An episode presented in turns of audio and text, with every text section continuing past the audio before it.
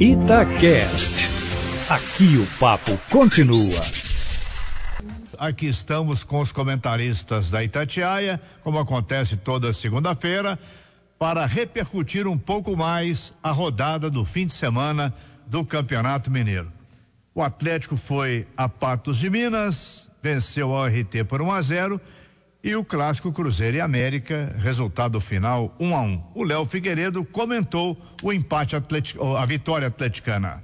Boa noite, Emanuel. Boa noite, Júnior. Salve, salve, meus amigos e amigas da Itatiaia, pessoal da live, nossos ouvintes. Emanuel, o Atlético é líder do Campeonato Mineiro, isso é um ponto positivo. Era, confesso, esperado da minha parte que o Atlético assumisse realmente esse papel, por ter um time mais qualificado do que o América pelo momento que o Cruzeiro enfrenta. É, conquistou uma vitória que é importante para a classificação depois de uma semana complicada com aquele resultado horroroso contra o União Santa Fé. O Dudamel até falou sobre isso na entrevista coletiva que a proposta dele era ganhar o jogo, que ele até nem gosta muito da ideia de ganhar a qualquer custo, mas que ontem tinha que ganhar. Eu, eu compreendo tudo isso. Eu só acho que o Atlético pode e deve render mais, mesmo levando em consideração que o trabalho ainda está no início. É, comparado a outros times, o, o São Paulo perdeu lá em São Paulo, o Grêmio perdeu, né? Não tem ninguém passeando, mas o Galo tem um cronograma mais apertado. Assim como o Corinthians tem em São Paulo. O Corinthians tem a decisão da vida dele desse ano de 2020 na quarta-feira contra o Guarani do Paraguai. O Galo começou dando uma derrapada monstra na Sul-Americana, vai ter de se virar para tentar arrumar um placar no jogo de volta e na quarta-feira já tem uma Copa do Brasil contra um adversário muito mais frágil tecnicamente, mas com um, um, um regulamento muito traiçoeiro. E isso é essa é a minha cobrança para com o Atlético. Alguns torcedores eh, não compreenderam, até me mandaram na rede social que eu estou pegando no pé do Dudamel e tudo. De maneira nenhuma. Acho muito cedo eh, para fazer uma análise se o trabalho dele vai ser bom ou ruim, se está bom ou ruim. Eu só acho que a cobrança tem de existir, por quê? O Atlético pode entregar muito mais do que ele tem entregado. Ontem, o Atlético venceu a URT com um gol do, do de Santo, que é uma coisa rara, mas venceu com um gol do de Santo, não criou muitas chances e, pelo contrário, foi beneficiado pela arbitragem, porque o RT teve um gol legítimo, mal anulado ainda no primeiro tempo. E se livrou de um empate, porque o Kesley, bom jogador da URT, perdeu gols no segundo tempo. Ele teve duas boas chances para empatar o jogo e não fez.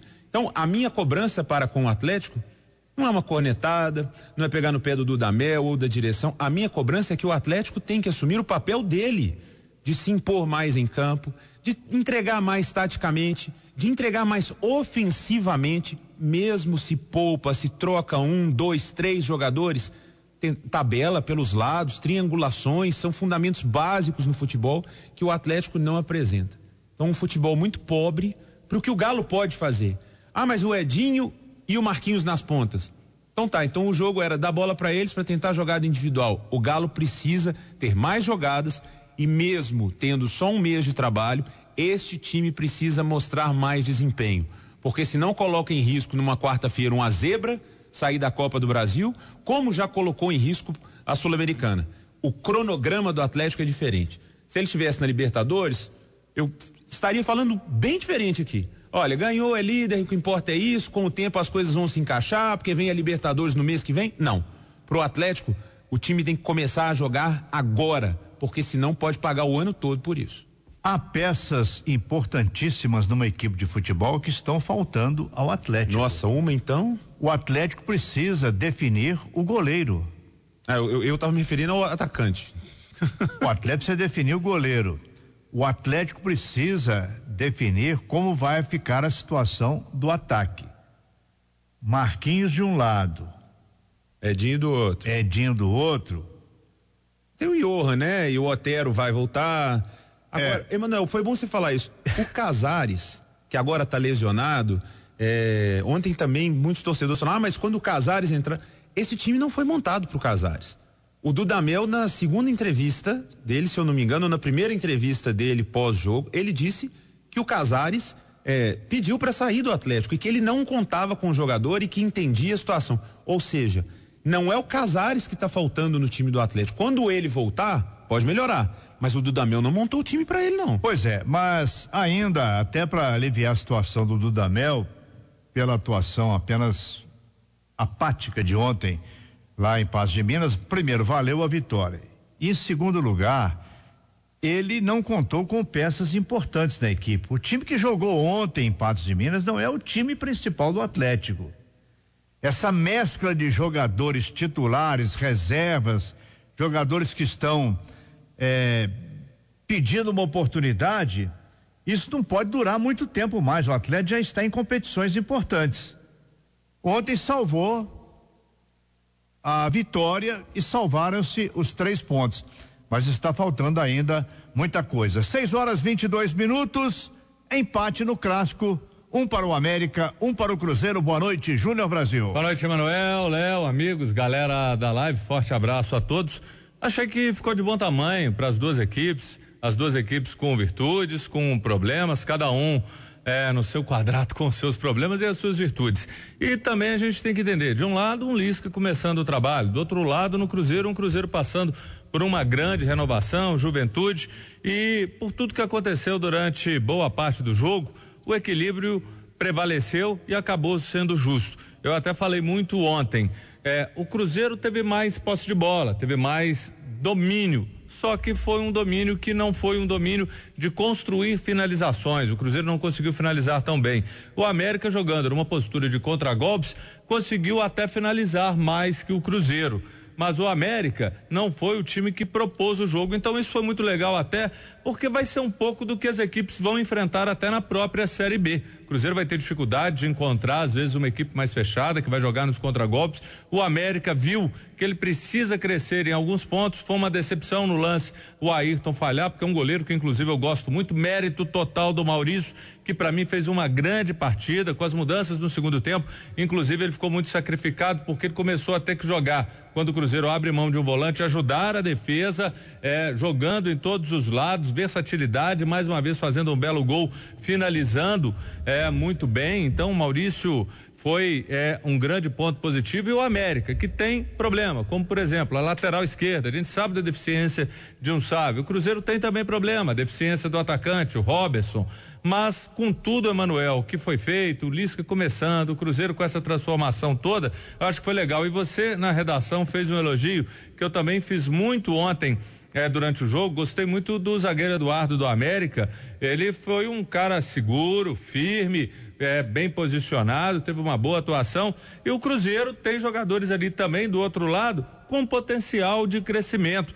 Tem uma turma muito boa, tem o Jadson que pode crescer. Estou gostando muito do Edilson, que está um cara seguro.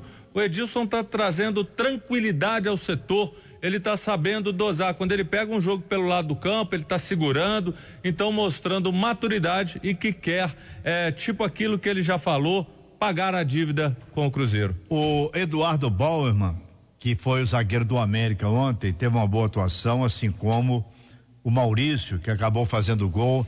Há coisas boas, aproveitáveis do clássico. Agora eu perguntaria a você, Júnior Brasil, porque o Cruzeiro está com dois laterais que não são da equipe jovem, não são da Copa São Paulo.